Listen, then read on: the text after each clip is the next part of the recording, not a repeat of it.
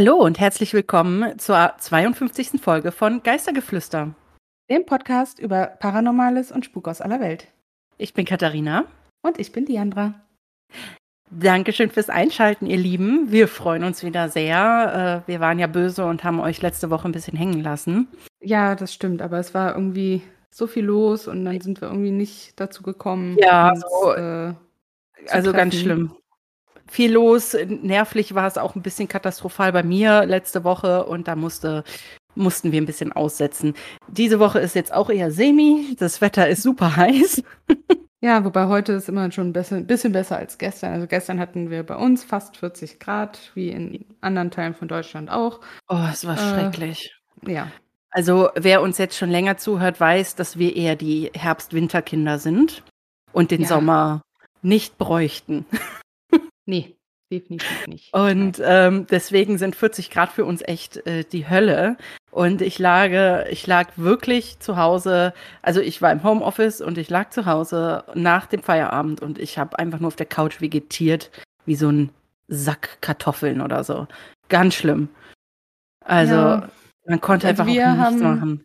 Wir haben tatsächlich das Glück, in Anführungsstrichen, äh, ich meine, das hat uns ja auch Geld gekostet, aber als wir das Haus gekauft haben, haben wir hier äh, Klimaanlagen eingebaut. Ich bin Deswegen so neidisch. Ist bei uns zum Glück aushaltbar. Ähm, ja, ja, ich bin sehr neidisch. Und äh, ich sitze auch heute nicht in dem schön klimatisierten Haus von Diandra, sondern mhm.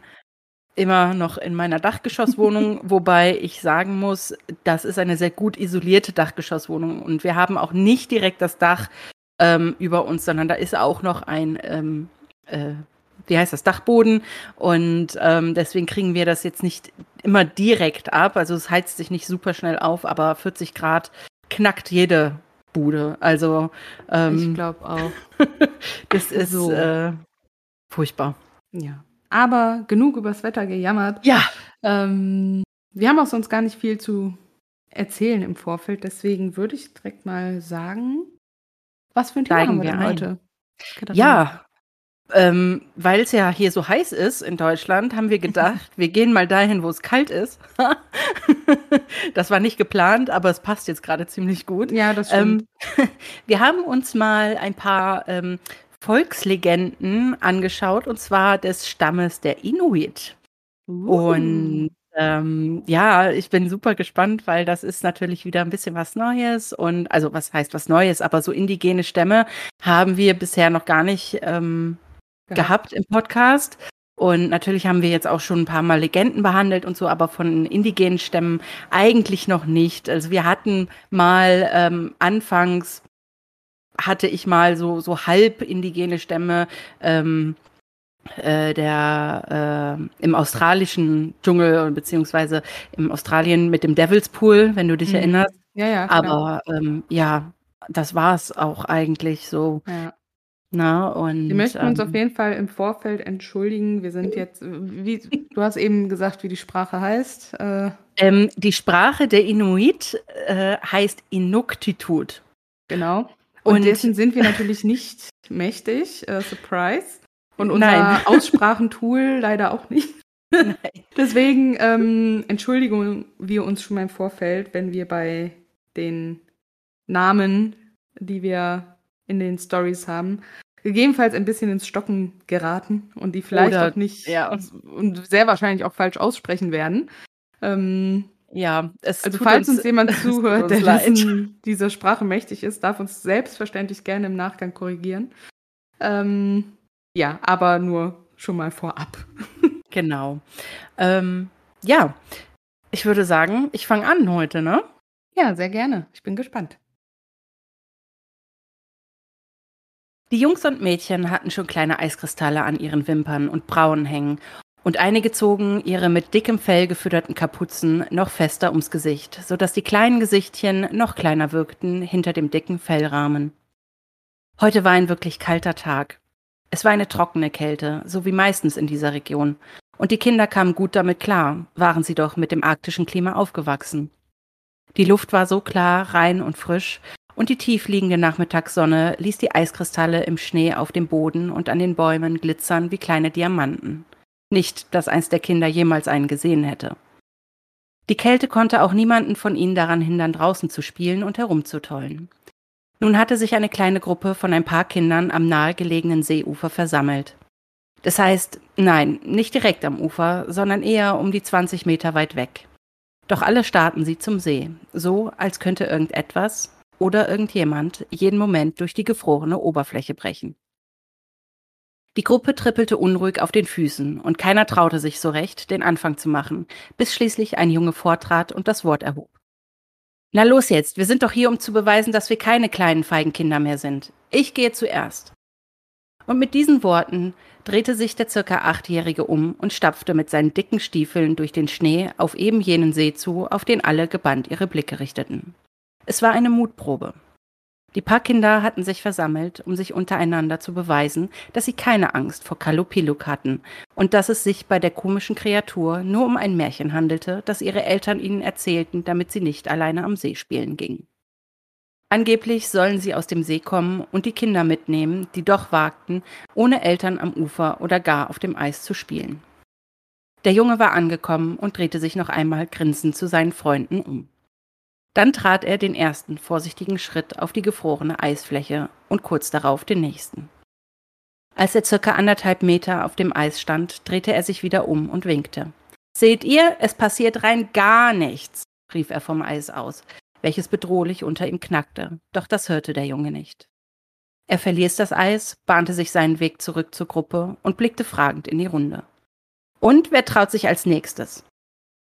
Nach kurzer Stille trat ein zweiter Junge nach vorn. Er war etwas jünger.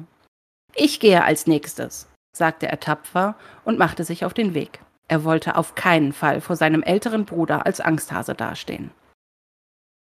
Als er beim Eis angekommen war, haderte er jedoch einen Augenblick. Seine Mutter hatte ihm so oft von der Kalupiluk erzählt und ihn gewarnt. Doch er wollte unbedingt endlich einmal mutiger sein als sein Bruder. So fasste er sich ein Herz und trat auf die Eisfläche. Und weil er seinen Bruder ausstechen wollte, wagte er sich sogar weiter auf das Eis, obwohl er das gefährliche Knacken durchaus wahrnahm. Doch nun gab es keinen Weg zurück. Er konnte jetzt nicht klein beigeben. Und so drehte sich der kleine Junge nach circa drei bis vier Metern endlich um zur Gruppe und hob die Hand, um zu zeigen, dass er es geschafft hatte. Gerade wollte er rufen, als er ein Geräusch vernahm. Tap, tap, tap. Er war verwirrt. Ein Klopfen? Wo kam denn jetzt ein Klopfen her? Er schaute verwirrt um sich. Wieder klopfte es und er bekam Angst. Das kam vom unterm Eis. Nein, dachte er, das kann nicht sein. Wer sollte, doch der Gedanke gefror zu Eis, bevor er ihn zu Ende denken konnte. Kalupiluk. Er hörte die Kinder an Land irgendwas rufen, doch verstand der Junge nicht, was sie sagten. Er sah unter sich. Das Eis war eigentlich dick genug, dass ein Kind wie er sicher darauf stehen konnte, doch war es auch teilweise durchsichtig, und was er unter dem Eis sah, ließ die blanke Panik in ihm ausbrechen. Dort, im dunklen See unter dem Eis, konnte er eine runzelige, verzerrte Fratze erkennen, die den hässlichen Mund zu einem Grinsen geweitet hatte und mit einer ebenso runzeligen, knöchernen Faust gegen die Oberfläche klopfte. Der Junge fing aus Leibeskräften an zu schreien. Er schrie und gleichzeitig wollte er sich Richtung Ufer retten. Doch hatte er in seiner Angst vergessen, dass das Eis glatt war und rutschte bei dem Versuch zu rennen aus. Er knallte hart aufs Eis, versuchte jedoch, sich weiter vorzurobben und schrie schrie, wie er nie zuvor geschrien hatte. Er sah, wie die anderen Kinder ebenfalls in Panik ausbrachen. Ein paar von ihnen kamen in seine Richtung gelaufen, der Rest jedoch rannte vor Angst weg. Doch konnte er sich nicht weiter darauf konzentrieren.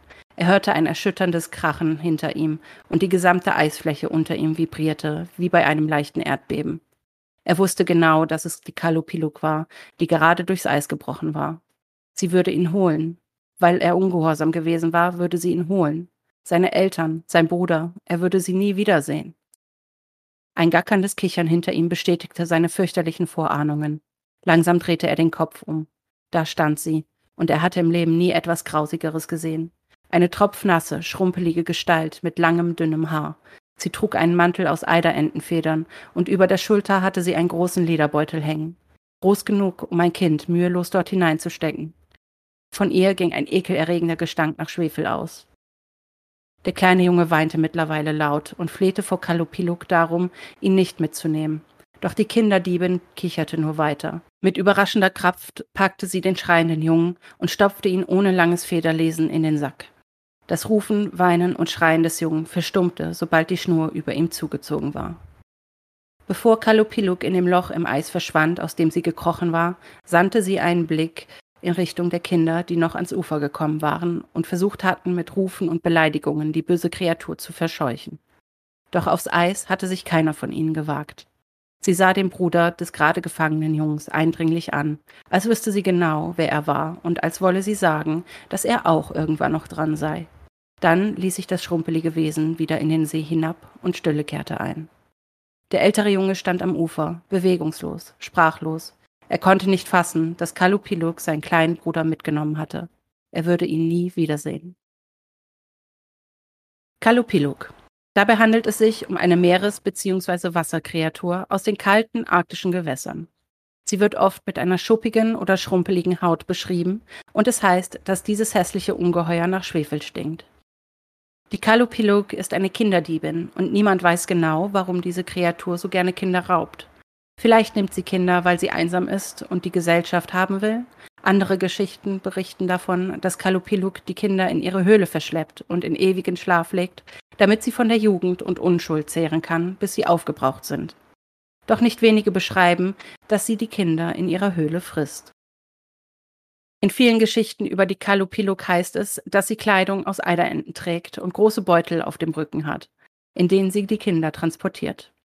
Kalupiluk versteckt sich im Meer oder anderen Gewässern und wartet auf Kinder, die allein am Strand oder in der Nähe des brechenden Eises spielen.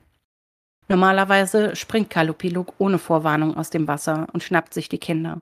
Manchmal kann man sie aber auch unter dem Eis klopfen hören. Einige der ältesten Inuit bemerkten, dass sich Kalupiluk unter dem Wasser verstecken könnte, wenn sich der Ozean in einem bestimmten Gebiet zu wellen beginnt oder Dampf aus dem Meer aufsteigt. Eines ist sicher, egal ob sich Kalupiluk im Wasser versteckt oder nicht, es ist niemals sicher, allein am Strand oder in der Nähe von Eis oder Eisschollen zu spielen.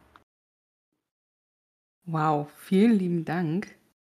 Bitteschön. Ja, oh, ja, ich das fand hat mich ein bisschen, das hat mich ein bisschen an die Roggenmume erinnert. So ja, das war das. Kinderdieben und so, ne? Ja. Wegen Ungehorsam und so. Das war das allererste, woran ich auch denken musste. Aber, wow, spannend. Das ist praktisch die Roggenmume der Arktis, wenn man so genau, möchte. Ja, das, das trifft's gut. Ähm, Weil die ja nun mal keinen Roggen haben, ne? Ja. Äh, hast du den ersten Teil selber geschrieben? Also selber ja, also äh, ja, hm. also die Geschichte der Kinder, Schön. weil ähm, äh, es gab jetzt keine wirklichen Geschichten von Kindern, die dann von der Kalupiluk mhm. ge geraubt wurden oder was. Ne? Und ähm, ja. bei Legenden mache ich immer ganz gerne meine eigene Geschichte daraus vorher, um ähm, Nee, das ist ja auch. Ja, äh, auch der Fantasie halt mal so ein bisschen freien Lauf zu lassen. Ne? Ja, sehr schön. Hat mir gefallen. Ähm, ja, ich hoffe euch auch.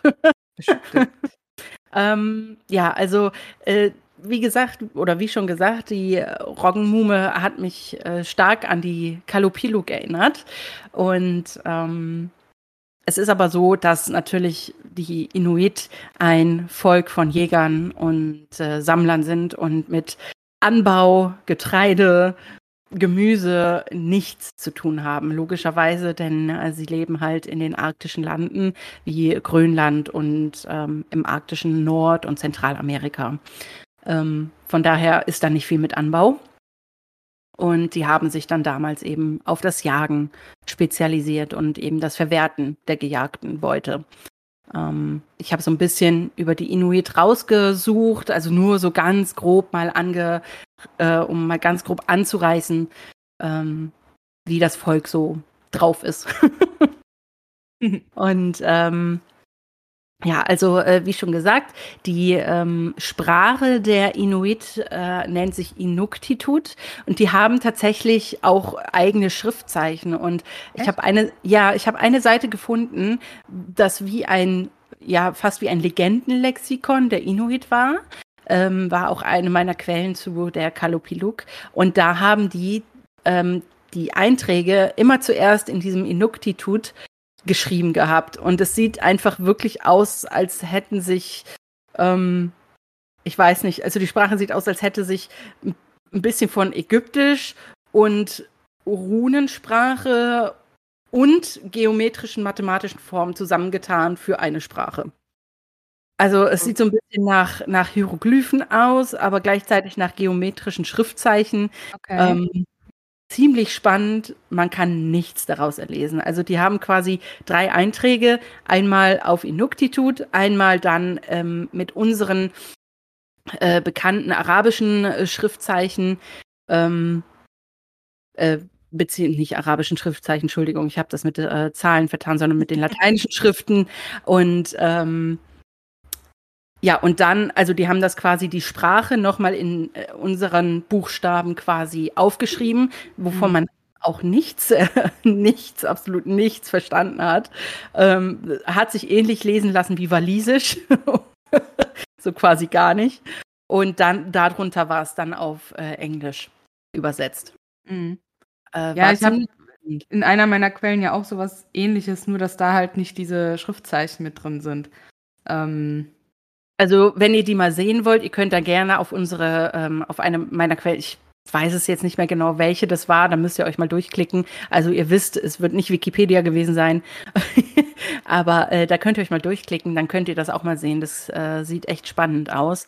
Ähm, ja, um nochmal auf die Inuit zu kommen jetzt. Ähm, Inuit selber bedeutet in Inuktitut Mensch. Also sie haben sich selber einfach das Volk der Menschen genannt. Mhm. Einfach, aber simpel ja. und, und äh, eingängig, würde ich sagen. Und es gibt rund äh, 150.000 Inuit. Und hm. ähm, von äh, den anderen, also für, für alle, die jetzt nicht wissen, was die Inuit sind, das sind die Menschen, die allgemeinhin früher auch oft als Eskimos ähm, äh, benannt worden sind. Ähm, und diesen Namen Eskimo haben die aber sehr wahrscheinlich von den, wie sie damals genannt wurden, Indianern bekommen. Ja, also von den anderen mhm. indigenen Stämmen, die aber eher im mittelamerikanischen beziehungsweise südamerikanischen Raum ähm, von Nordamerika, also im Süden mhm. von Nordamerika, ähm, gelebt haben. Und äh, es soll wahrscheinlich so viel bedeuten wie Rohfleischesser. Mhm. Passt auch ziemlich gut darauf, dass die eben viel jagen oder gejagt haben. Ähm, ja. Es ist aber nicht offiziell das Wort für Rohfleischesser. Ne? Also das mhm. ist jetzt nicht ähm, offiziell bestätigt, aber so in etwa kann man die Bedeutung interpretieren. Und ähm, ja, wie gesagt, also Eskimo genauso wie Indianer sind mittlerweile Worte, die, die nutzt man halt einfach nicht mehr oder sollte man zumindest nicht mehr nutzen. Ähm, sicherlich ab und an umgangssprachlich, wenn man im Gespräch ist, mag man das vielleicht nochmal nutzen, aber ähm, wir haben 2022 und mittlerweile sollten wir es besser wissen. sind äh, einfach alles indigene Völker, die Nativen, die eben schon immer da gelebt haben. Wobei natürlich die Inuit nicht schon immer da gelebt haben. Die sind nämlich erst circa 3000 bis 2500 vor Christus dahin gekommen. Okay. Und zwar geht man davon aus, dass sie wahrscheinlich von asiatischen Jägern und Sammlern abstammen, weil ja. ähm, die haben natürlich schon so asiatische Züge mhm. ähm, und sind tatsächlich überraschend ähm, braun dafür, dass sie so im Winter leben. Ne? Hm, also ja. in so einem tiefen Winter leben. Also klar gibt es auch blasse, aber viele haben noch diesen braunen Teint ne, von, ja. ähm, von, von früher quasi, von ihren Wurzeln. Und ähm, äh, ja, und dann gab es immer mal wieder so ein paar ähm, ja, Rüberwanderungswellen von äh, Asien nach äh, Kanada, also was heute Kanada ist. Und ähm, ja, und so haben die sich dann da oben in Nordamerika und Grönland dann verteilt und haben sich relativ gut eben an diese Kälte angepasst. Ähm, die ja nun in Asien nicht ganz so krass vorherrscht, aber ähm, haben auch schnell gemerkt, dass sie eben nicht wirklich was anbauen können da und haben sich eben aufs Jagen von hauptsächlich Walen und Robben sowie mhm. Karibus ähm, spezialisiert. Natürlich Karibus auch sind sowas wie Hirsche oder so. Ne? Genau, das also, ist so so Rehwild quasi, ja. ne? größer und ähm, ja, ich würde fast sagen, ist vielleicht so eine Mischung aus Rentier und Reh. ja, so, ja, ähm, könnte ja hinkommen. So, so äh, äh, sorry. kurze Entschuldigung, wir mussten gerade wegen mir eine kurze Pause machen äh, mit einem Aftertalk, deswegen wir Katharina weiß jetzt nicht mehr ganz genau, was sie zuletzt gesagt hat. Und deswegen, falls sich jetzt gerade ein bisschen was wiederholt, ähm, weil wir, ich schneide das erst im Nachgang. Und ähm, ja, aber nur, dass ihr euch ja. nicht wundert.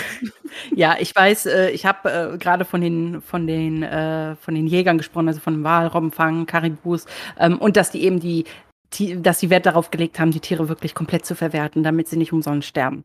Ja. Ähm, ne, also ich meine, jeder, der äh, die Inuit schon mal gesehen hat, der weiß, ne, wie fett deren Mäntel sind, voller Fell und diese riesengroßen Kapuzen wirklich, ne, also keine Ahnung, 20 Zentimeter dickes Fell irgendwie gefühlt und mhm. ähm, ne, die Jacken aus Leder und Stiefel, also äh, die haben das schon wirklich gut verwertet. Ähm, so, äh, nun ein bisschen was zu meiner Kalopiluk.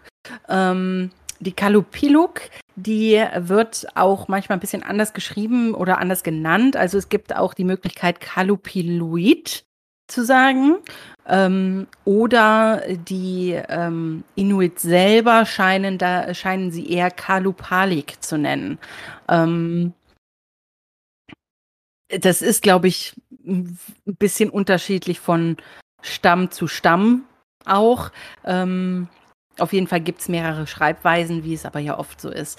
Ähm, ja. Außerdem wird Kalupiluk auch öfters mal als männlich ähm, und oder schleimig grün beschrieben.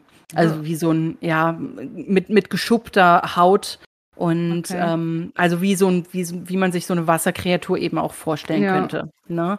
Ähm, auch mit langen, kaputten Fingernägeln. So diese, okay. ne, ja, diese spröden, ekligen Fingernägel, so ähm, wird sie halt auch oft beschrieben. Und ähm, diese Eider. So dieses, diese Sumpfweiber von. Ja, ja, ja. Kommt, glaube ich, ganz gut hin, ne, so ein Sumpfweib. Ähm, nur ein bisschen kälter.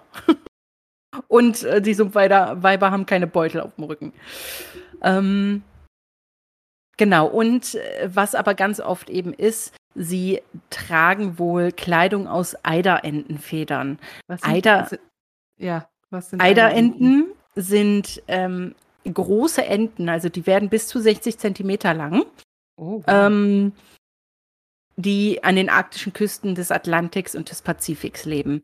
Und hierbei sind die Erpel, und ich nehme an, es geht sich hier um das ah, Gefieder der Erpel, ähm, die sind oft klar schwarz-weiß gefiedert. Ja. Während die Entendamen eher braun sind und ziemlich ähnlich aussehen wie unsere Teichenten hier in Deutschland. Ja, ähm, tatsächlich. Also die unterscheiden sich wirklich nicht stark. Wobei, wie gesagt, die Erpel da ähm, eine klare Schwarz-Weiß-Fiederung haben oder eine mhm. klare kolorierte Zeichnung auf, ja. dem, auf dem Gefieder. Und ich nehme an, dass damit auch genau die, die Eiderentenfedern gemeint sind, weil die eben Sehr so schön. Klar gezeichnet sind von der ja. Farbe her. Und dann habe ich auch noch gefunden, dass es diverse Kinderbücher zur Kalupiluk gibt. Okay. Ähm, eins von, äh, also es gibt diverse, also ich habe jetzt vier gefunden, wobei ich jetzt nur zwei aufzähle. Und eins, das heißt ähm, A Promise is a Promise. Zu Deutsch, ein Versprechen ist ein Versprechen. Das mhm. kam 1988 raus von Robert Munsch und Michael Kusugak. Mhm. Und ähm, das ist tatsächlich auf äh, Amazon erhältlich für ähm, in der gebundenen Version knapp 15 Dollar und als E-Book knapp für 6 Dollar. Hm. Auf Englisch allerdings. Ähm, es ist wirklich ein Kinderbuch. Deutsche übersetzt. es ist aber auch hierbei wirklich ein Kinderbuch mit süßen illustrierten ähm, Bildern hm. von, von einem Kind, was da, also ich habe jetzt nicht durchgeblättert auf ähm, Amazon, aber der Titel zeigt halt so ein kleines Kind in einem dicken Mantel am, in so einem, an, an so einem Eisloch angelnd. Und, ja. ähm, und dann gibt es noch ein neues Buch, das ist von 2019 von einer, ähm, unter anderem einer Inuit, ähm, Rosalind Akulukyuk und mhm. von einem, einem oder einer Danny Christopher. Und das Buch trägt den Titel, bitte ver, verurteilt mich nicht, Putuguk und Kuplu und die Kalupalik. Ja. So, gibt's auch bei Amazon. Das kostet sogar, äh, gibt's auch nur als E-Book und das kostet sogar ähm, nur, also nicht mal 5 Dollar. Ähm, waren wirklich nur ganz äh, ein paar Dollar. Und äh, hat auch sehr schöne Illustrationen, so wie es aussieht. Ähm, ja, also offensichtlich wirklich immer noch ein Ding, das den Kindern zu erzählen über die Kalupiluk und hat sicherlich einfach, wie auch die Roggenmume, den ähm, einfach ja das Ziel, Kinder sicher zu halten und den, äh, die davor zu schützen, eben allein an Seeufern, Meeresufern zu spielen und somit vielleicht in Gefahr zu geraten. Ja. Ja, das wäre es von mir. Cool. Sehr interessant auf jeden Fall. Ja, ich fand die auch interessant, aber ich bin jetzt auch mega gespannt auf deine Legende. Ja, äh, wie gesagt, ich entschuldige mich äh, für die Aussprache der Namen schon mal im Vorfeld. Äh, ich bemühe mich. Ein alter Mann namens Savinkong lebte allein mit seiner Tochter Niviasiang.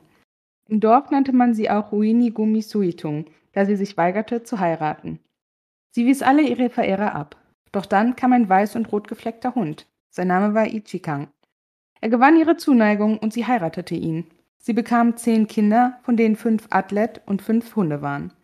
Die Beine der Athlet waren wie die von Hunden und am ganzen Körper behaart, mit Ausnahme der Fußsohlen. Der Oberkörper war menschlich. Je älter die Kinder wurden, desto gefräßiger wurden sie. Doch Ichikang dachte gar nicht daran, auf die Jagd zu gehen. Er war faul und ließ lieber seinen Schwiegervater für die ganze Familie sorgen. Savikong hatte allerdings große Schwierigkeiten, sie zu ernähren, da ihr Hunger immer größer wurde.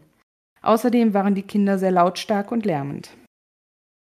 Schließlich hatte Savikong genug von den ganzen Forderungen der ungewöhnlichen Familie und der Mühe, die sie ihm bereiteten. Er setzte die ganze Familie in sein Boot und fuhr mit ihnen zu einer kleinen Insel. Er befahl Ichigang, jeden Tag zu kommen und Fleisch zu holen. Niviasiang hängte ihm jeden Tag für die Reise zum Festland ein paar Stiefel um den Hals und er schwamm durch den schmalen Kanal, der die Insel vom Festland trennte. Doch irgendwann gab Savikong ihm kein Fleisch in die Stiefel, sondern füllte sie mit schweren Steinen. Ichikang ertrank, als er versuchte, zur Insel zurückzukehren. Niviasiang war wütend auf ihren Vater und wollte den Tod ihres Mannes rächen. Sie schickte die jungen Hunde in die Hütte ihres Vaters und ließ sie seine Füße und Hände abnagen. Im Gegenzug warf Savikong seine Tochter über Bord, als sie zufällig auf seinem Boot war und schnitt ihr die Finger ab, während sie sich am Schandeck festhielt. Als die Finger ins Meer fielen, wurden sie in Robben und Wale verwandelt. Schließlich erlaubte er ihr, wieder ins Boot zu klettern. Da Niviasiang Angst hatte, ihr Vater könnte die Athlet töten, schickte sie ihre fünf Kinder ins Landesinnere. Dort entstand aus ihnen ein zahlreiches Volk. Die jungen Hunde schickte sie in einem behelfsmäßigen Boot über den Ozean. Als sie jenseits des Meeres ankamen, wurden sie die Vorfahren der Europäer. Der Athlet ist ein gnadenloser Killer und er und seine Nachkommen wandern nun in Rudeln durch die Wildnis der nördlichsten Regionen Amerikas und bis nach Kanada hinein. Dort suchen sie Inuit-Dörfer auf, um sich zu ernähren, hauptsächlich vom Fleisch ihrer Beute. Aber am liebsten trinken sie das warme Blut eines gerade erschlagenen Menschen. Der Athlet mag zwar wild sein und über eine begrenzte Intelligenz verfügen, ist gleichzeitig aber äußerst gerissen. Der Athlet jagt in großen Rudeln und versucht, seine Beute durch schiere Zahlenstärke zu überwältigen. Der Anführer, ein Alpha-Männchen, welches leicht zu identifizieren ist, der größer und wilder ist als die anderen, führt das Rudel an. Die Annäherung des Rudels wird durch ihr durchdringendes, klagendes Heulen gekennzeichnet. Dies lähmt die Beute des Athlet vor Angst, sodass sie leichter zu überwältigen ist. Der Tod der Beute ist langsam und äußerst schmerzhaft, da die starken, knochenbrechenden Kiefer der Athlet das Opfer bis zur Unkenntlichkeit zermalmen. Dann folgt ein blutiges Festmahl. Das Einzige, was der Athlet wirklich fürchtet, ist Feuer. Die Kreatur hat eine tödliche Angst vor offenen Flammen und greift nur dann einen fackelschwingenden Jäger an, wenn sie kurz vor dem Verhungern ist. Wenn der Anführer des Rudels getötet wird, flieht normalerweise auch der Rest des Rudels. Der Athlet ist grundsätzlich Fleischfresser, der sich von Fleisch und Blut anderer Tiere oder Menschen ernährt. Doch ist er in der Lage, mit jeder Art von Nahrung zu überleben, einschließlich Wurzeln, Pilzen und verschiedenen Arten von Pflanzen, wenn seine bevorzugte Nahrung nicht zu haben ist. Vor allem zieht der Athlet menschliches Fleisch und Blut allem anderen vor. Die Knochen seiner Opfer werden aufgesprengt und das Mark herausgesaugt. Der Athlet ähnelt sehr dem klassischen Werwolf, obwohl der Athlet kein Gestaltwandler ist. Die Kreatur ist mit rotem Fell bedeckt, besitzt scharfe Krallen an Händen und Füßen und hat einen Mund voller dolchartiger Zähne. Außerdem haben sie eine ausgeprägte Schnauze, spitze Ohren, lange Schwänze und unheimlich gelbe Augen.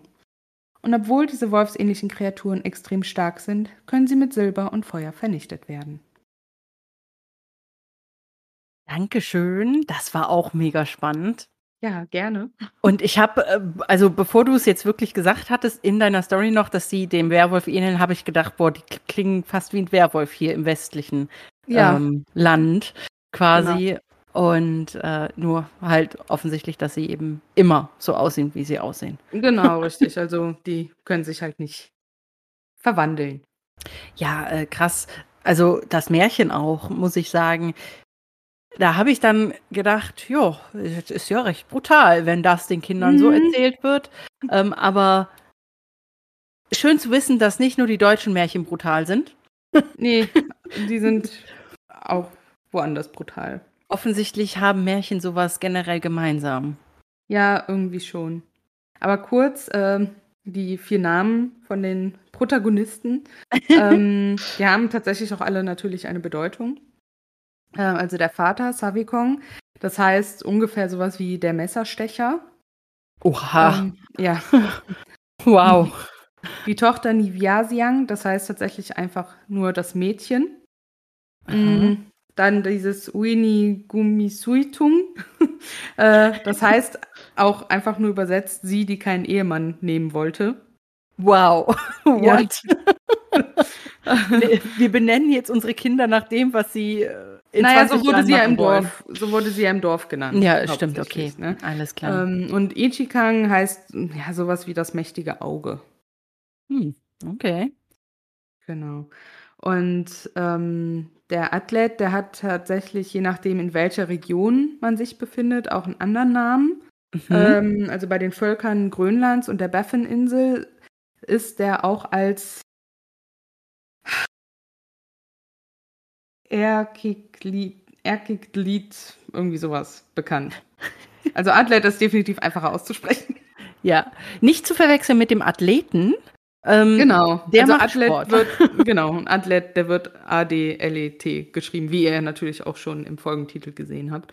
Ähm, ja, und der Athlet ist äh, ja vorzugsweise, sag ich mal, in den wilden Regionen von Quebec, Labrador, Neufundland und allen nördlich gelegenen Ländern zu finden und mhm. ja, verfügt über ein übernatürliches Maß an Kraft, Beweglichkeit, Ausdauer und Geschwindigkeit. Ja, das, äh, möchte man meinen, ne? Wenn man dann so 'n Halbhund, Halbmensch Ja. da hat, der dann durch was auch immer zum Athlet wurde. Genau. Ähm, und werden Athlets geboren?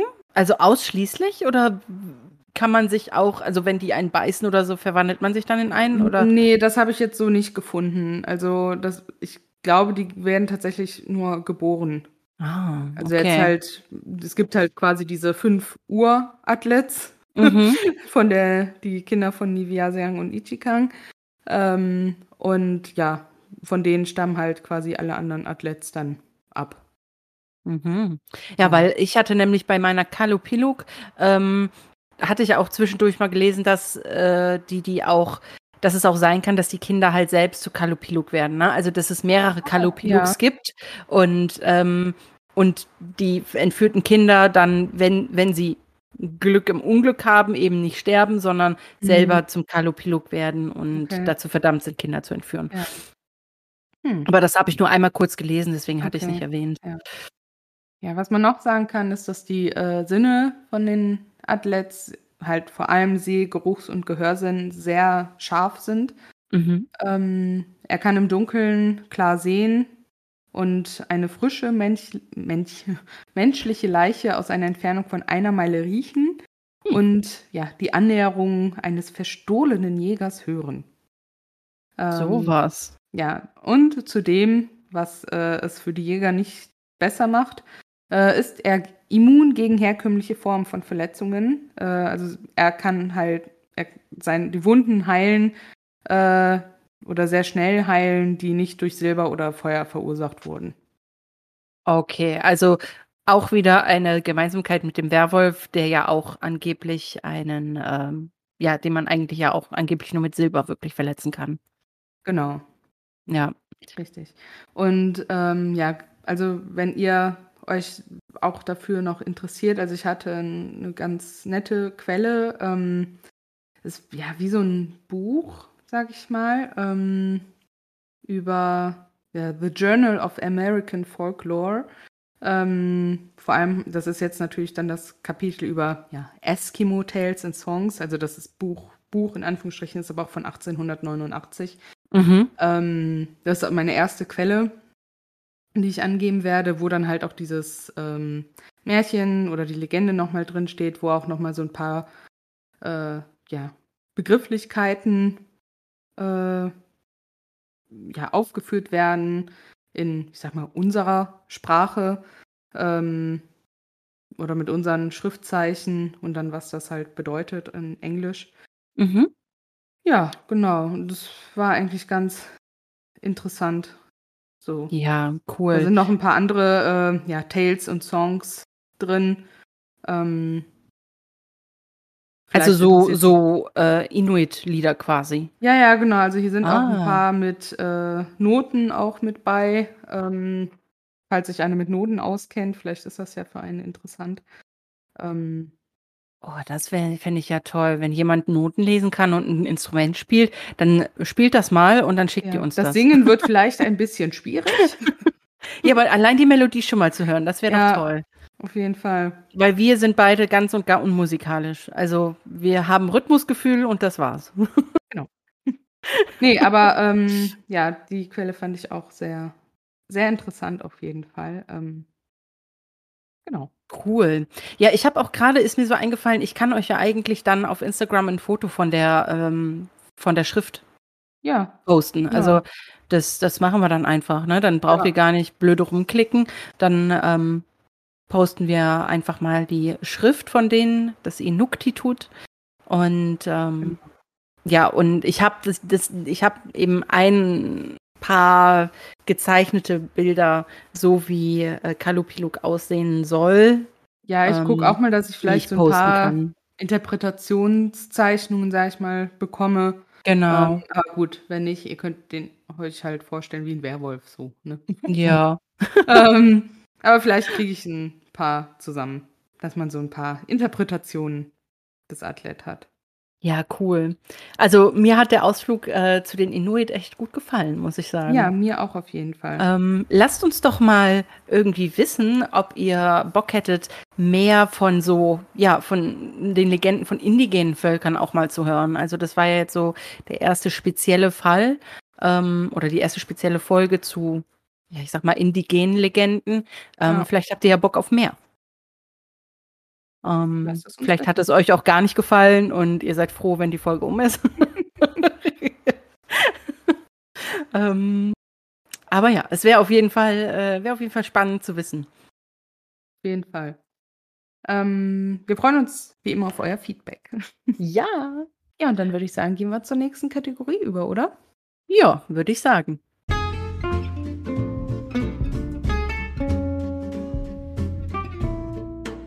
Noch was Schönes zum Schluss. Möchtest du mit deiner Empfehlung heute anfangen? Äh, ja, ich fange mal mit meiner Empfehlung an und ich möchte euch was von Netflix empfehlen und zwar mhm. eine ähm, Doku-Serie. Ich glaube, es war eine Serie. Ich bin mir jetzt. Ja, ja, es waren mehrere, äh, mehrere Folgen. Und zwar, ähm, ja, ich würde sagen, fällt schon unter True Crime. Okay. Ähm, auf äh, auf Deutsch heißt die sei lieb, obey, äh, höre und sei ähm, lieb. Ja. Keep, mm. keep, Sweet ist der Originaltitel. Keep ja. Sweet.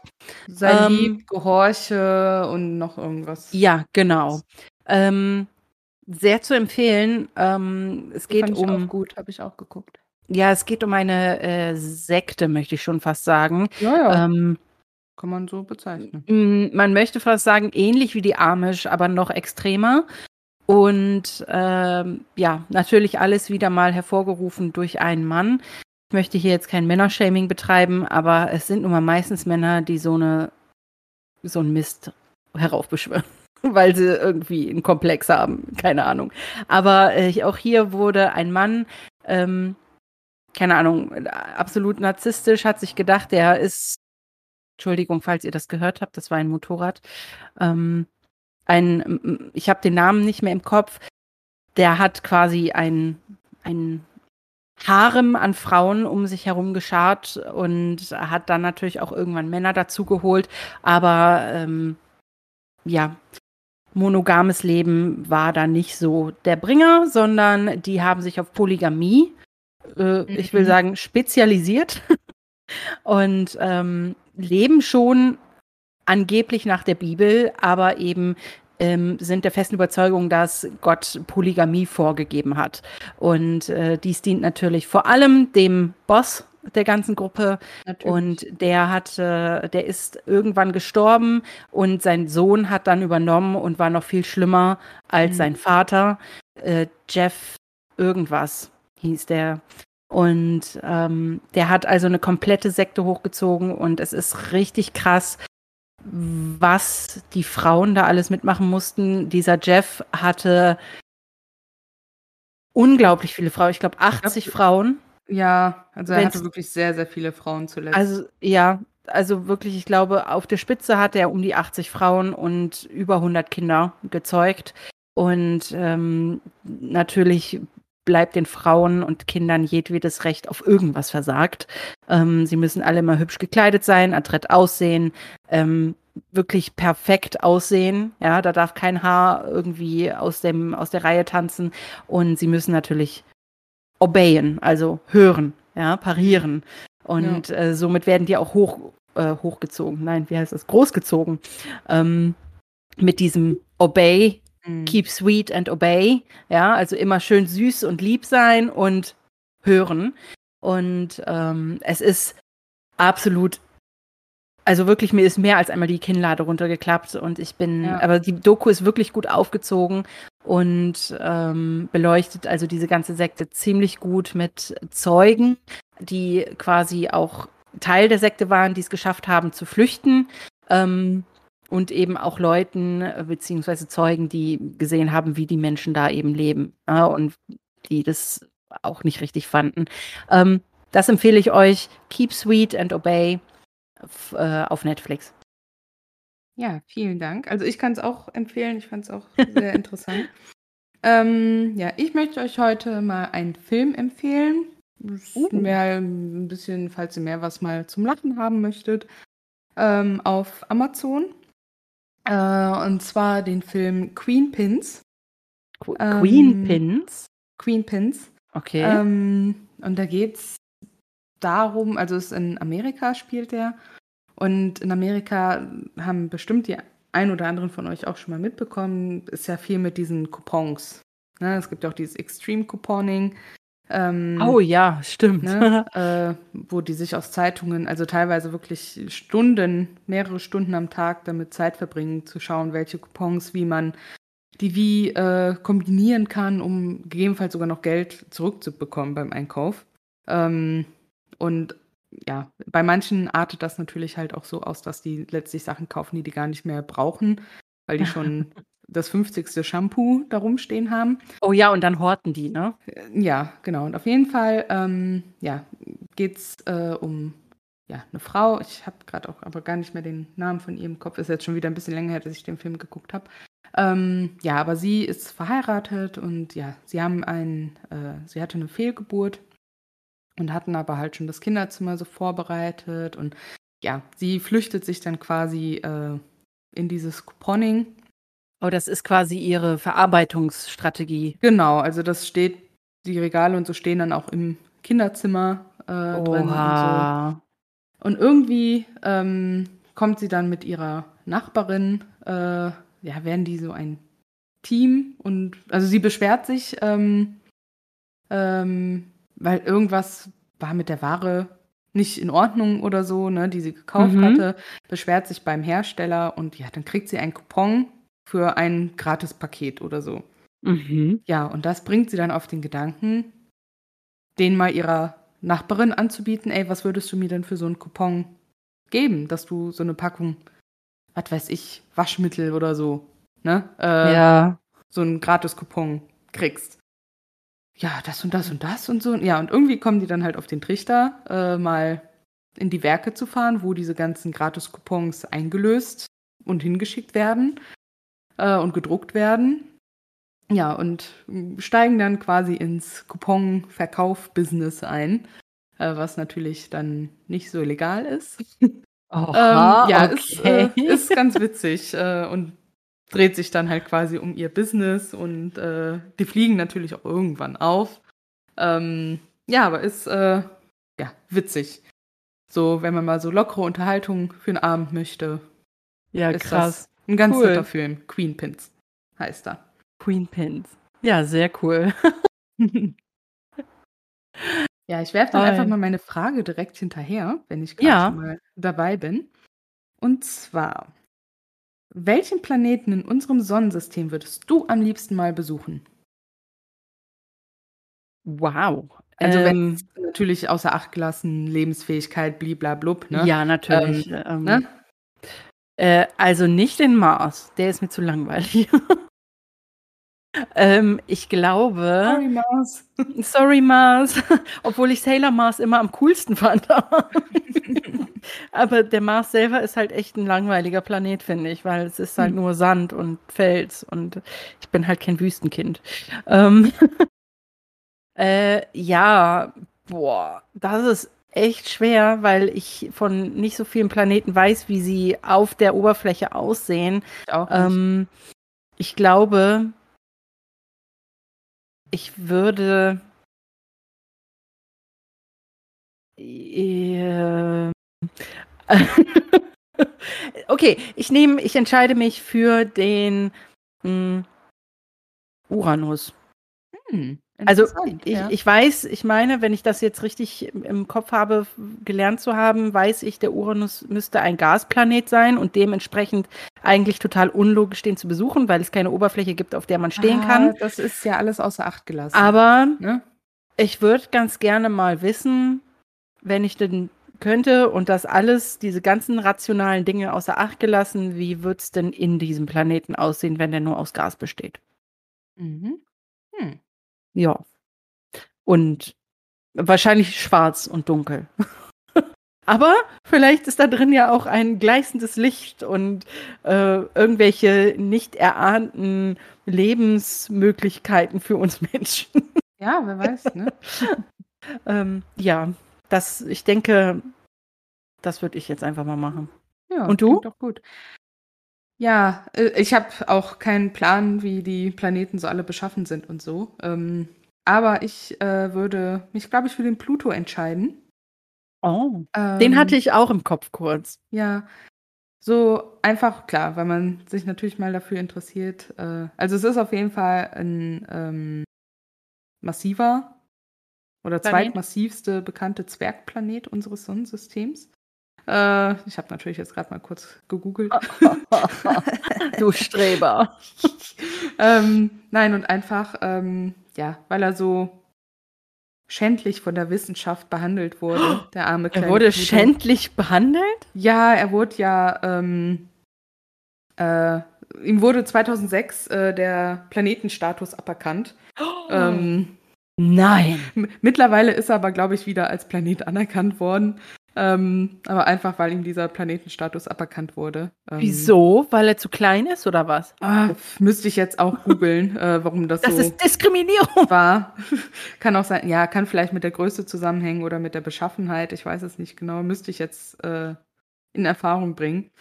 Ähm, Jetzt muss Und ich aus tatsächlich, Solidarität äh, auch den Pluto nehmen. Ja, ich habe jetzt auch gerade mal, das sind sind jetzt nur so die ersten Teaser-Texte, die ich da habe. Äh, der wurde tatsächlich auch erst 1930 entdeckt. Was? Also ich weiß jetzt nicht, wann die anderen Planeten entdeckt wurden, aber ich glaube ein bisschen vorher. krass. Wow, das ist, Ja. dann ist er ja noch gar nicht, also in Anführungszeichen so alt. Nee, Also, ne? Natürlich Ja, ja, ist er alt, aber ja, von, von der, von, vom Wissen her, dass es ihn gibt. genau. Ja, jetzt muss ich aus Solidarität halt auch Pluto nehmen, ne? Geht ja nicht, dass der hier so schändlich behandelt wird und Ah, vergessen mal, Uranus, wird. ich habe jetzt gerade mal äh, gegoogelt. Uranus wurde tatsächlich schon 1781 entdeckt. Äh, Was? Ja. Ja, also seht ihr mal, ne? wie, wie lange es schon diese Astrologie, Astronomie gibt. Meine Güte, ich bin da ganz schlecht Ja. mit. Ich finde das super spannend, aber ich bin da ganz schlecht mit.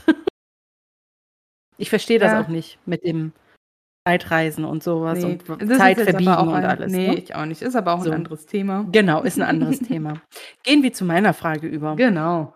Und jetzt darfst du mal ähm, überlegen, was bringt dich denn völlig aus der Ruhe? Also, was stresst dich total? Weißt du, so, wenn du so eine innere Unruhe bekommst, woran liegt das? Was ist der Auslöser? Boah. Äh. Boah.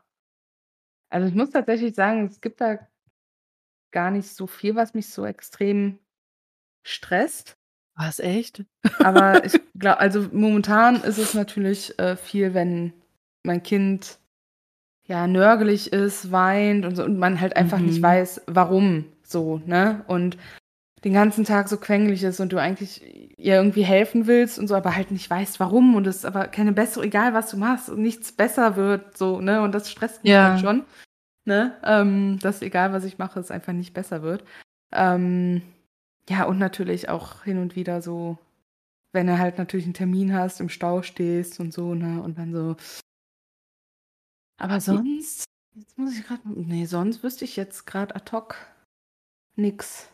Ja, das ist bei mir aber auch. Also wenn ich unpünktlich bin, für mich Ja. unpünktlich bin, nach meinem Mhm. Zeitplan im Kopf, den ich mir zurechtgelegt habe, dann Ja. stresst mich das ungemein, weil ich mir denke, oh Gott, oh Gott, weil ich leg, das hab, haben bestimmt einige Leute hier. Ähm, ne, man legt sich einen Zeitplan im Kopf zurecht und den hält man dann ein und wenn da irgendwas zwischenkommt, dann ist direkt das ganze Gefüge ähm, ja quasi äh, kaputt und man, man hat seinen eigenen Plan im Kopf nicht mehr. Obwohl man vielleicht sogar trotzdem immer noch pünktlich ist, weil man ja vorausplant und extra ein bisschen früher losfährt oder sich fertig macht. Aber trotzdem ist dann ja der innere Zeit, die innere Agenda ist dann gestört und deswegen habe ich dann super Stress. Ja. Und wenn ich für mich gefühlt nicht so viel an der Arbeit geschafft habe, also wenn, wenn so viel dazwischen kommt, ne, so Telefonanrufe und mhm. ähm, irgendwelche, irgendwelche äh, Fälle, die, die mich sehr aufhalten und ich gefühlt nicht so vorankomme, wie ich es wollte. Ja. Das stresst mich auch ungemein manchmal. Nicht immer, ich versuche das ein bisschen von mir abprallen zu lassen, weil ich mir denke, hey, es ist ja nur der Job.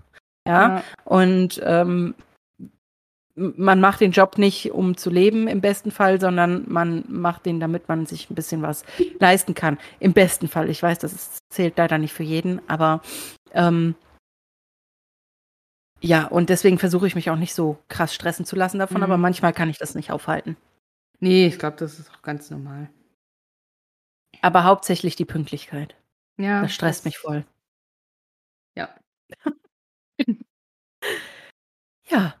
Ich glaube, das war's für ja. heute. Damit sind wir am Ende. Am Ende. Ja, ich bin auch am Ende mit meinem, mit meinem, mit meiner Körperflüssigkeit. Ich glaube, ich habe jetzt alles ausgeschwitzt. Und muss dringend.